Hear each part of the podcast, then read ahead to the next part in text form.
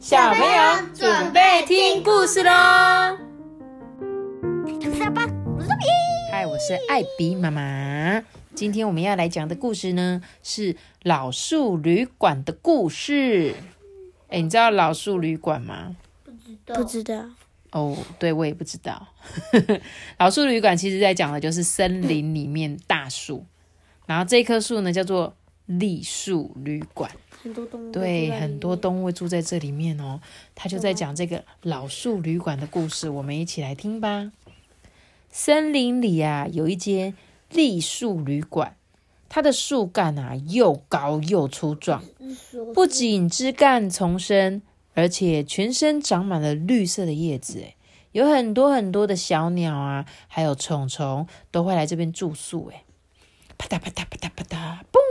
嘣，叽叽喳喳喳，叽叽叽，叽叽叽叽。他不是说是老树旅馆？对啊，因为树是不是越粗的，代表它的年纪越大，对吗？对对，所以它粗不粗壮？粗壮，很粗壮哦。如果把它这个砍掉的话，它会很多圈。如果你全部数完，就会发现它好几百岁。对，它真的很老很老，才可以长得这么粗壮哦。所以啊，他们都说。栗树旅馆总是热闹不已哦。哦，我们来看看吧，这一间旅馆里住了什么样子的客人呢？啊，我们从一楼开始看。一楼啊，有一个巡警，是甲虫先生，他是有点像巡逻啊、守卫有没有的那个巡警甲虫先生。二楼住着水泥匠，对，旋风先生，还有富豪，对，富豪蜘蛛先生。接着。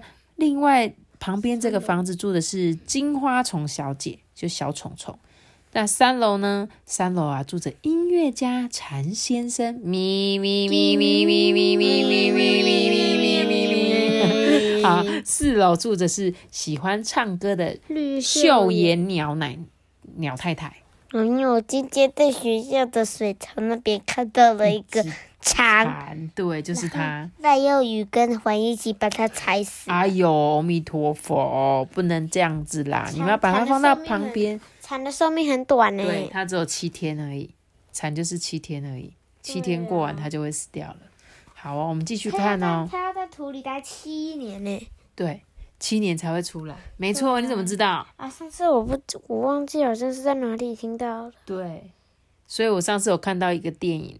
他就是在讲那个蝉，他就只有投胎一下下而已。哎，好了，我们不能离题太久，我们要继续讲故事了。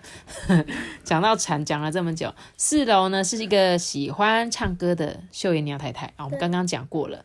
那在秀妍鸟太太旁边啊，有一个叫缩鹅弟弟哦，他是有点在，呃，有点像在变蚕蛹的感觉，有没有？他是住在外面。然后呢，接下来再上去呢，是已经退休的两鸟先生。再上去啊，这个是六楼，一二三四五六，六楼住的是眼镜行的老板猫头鹰先生。七楼呢是染色职人老鹰先生跟他的孩子们。哦，老鹰住好高。最顶楼是空的房间，目前呢还没有人居住。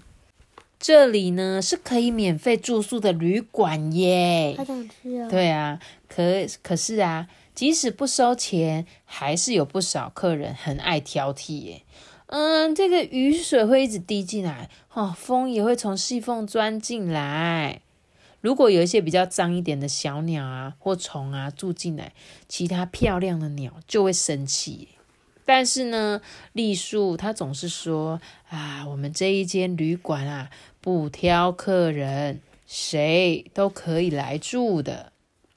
有一天，梭儿弟弟住进了金花虫小姐旁边的房间。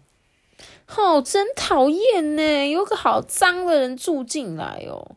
结果隔壁房间的蝉先生也说：“妹妹到底是怎么搞的吗？像我这样有水准的音乐家，还得跟那样的客人住在一起，真的实在是不舒服。”咪咪咪咪咪，蝉呐，蝉先生呐，对啊，他说他是音乐家。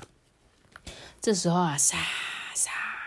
栗树就开口说啦：“请不要这样子说，啊，索尔弟弟跟各位一样，都是很了不起的虫哦。”索尔弟弟是哪？索尔弟弟就是这个啊，好可爱呀！很可爱哦。可是他们就觉得他很脏嘛，因为所有的弟弟他一开始还在，你会跟他住哦，你人很好，好哦，继续讲喽。结果这个栗树才讲完这句话，对不对？结果这个金花虫小姐就生气了，什么？你竟然说我们都一样？难不成我这一身漂亮的翅膀，你觉得跟那个梭儿一样吗？哼，你这家旅馆实在是不行，我要去住别的地方了。结果隔壁那个陈先生也说：“没事啊，到处都是又新又漂亮的旅馆。我听说华树旅馆、立木旅馆跟红叶旅馆都很不错呢。”咪咪咪咪，那么我们干脆搬走吧。于是啊，蝉先生跟金花虫小姐就从栗树旅馆搬了出去。他们去到了这里，红叶旅馆。红叶旅馆就是那个。很像有枫树的那那棵树，对，听到啊喧哗声的那个两鸟先生啊，就问啦啊，哎，绿袖眼太太，你知道下面那个房间发生什么事了吗？嗯，我听说是金花虫小姐跟蝉先生搬走了，他们不喜欢这里。哎，那那我们也搬到别的地方去吧。于是他们拍拍翅膀，也一起搬走嘞。听到留言的那个眼镜行老板猫头鹰先生，他也觉得说啊，继续再待在这家旅馆，我眼睛都卖不出去了，我也得去个新的地方才能做生意吧。于是，猫头鹰先生收拾好装眼镜的箱子之后，他就拍拍翅膀的飞走了。结果，蜘蛛、旋风、青蛙、甲虫跟蟋蟀。大家在那边稀稀疏疏的说：“哎，这里不好哎，走啦，我们也走吧。”于是，对客人陆陆续续都搬走了，就只剩下蚂蚁，他没有搬走。他说：“哈，我才不要学他们呢！我整天忙进忙出的，我哪有空搬家？”新的旅馆因为啊来了这么多的新客人，热闹的不得了哎！红叶旅馆。华树旅馆跟立木旅馆，它们都是很年轻的树木，所以啊，树干啊、树枝都很漂亮。哈，果然还是新旅馆好诶。树林里呀，萦绕着欢愉的说话跟那个唱歌的声音，此起彼落。有一天傍晚啊，天空突然乌云密布，刮起了大风。气象预报的播报员青蛙先生就跟大家报告啊，呱呱呱呱呱，暴风雨来了，呱呱呱，台风来了，呱呱呱。鸟儿啊，跟虫儿慌慌乱乱的逃进旅馆里。哇！暴风雨中啊，每一棵树木都晃呀晃，晃呀晃，甚至还有一些树枝断掉了，哎。一些鸟啊，跟虫啊，都害怕极了，救命啊！就在这个时候啊，强壮的栗树先生发出了邀请：“来吧，都来这里吧！”暴风雨过后啊，栗树旅馆又客满了，其他的旅馆啊都被台风吹垮了，大伙儿只好又搬了回来。蝉、金花虫。蜜蜂、绣眼鸟、猫头鹰、两鸟、青蛙、蟋蟀，这些啊，曾经抱怨栗树旅馆的客人，全都假装什么事情也没发生，住回来。栗树旅馆默默的让所有的客人都搬进来哦。秋天来临的时候啊，虫儿开始变得很虚弱，诶嗯，好冷哦，真的好冷哦，我我撑不下去了。栗树啊，很温柔的安慰这些虫哦，说：“那么你们到地下室好了。”所以啊，这些虫就一个接着一个，陆陆续续的搬到地下室。这个时候啊，空中飞来了一群新客人呢，他们是从远方飞来的飞鸟。红叶旅馆跟华树旅馆的叶子啊，全都掉光光了，一个客人都没有。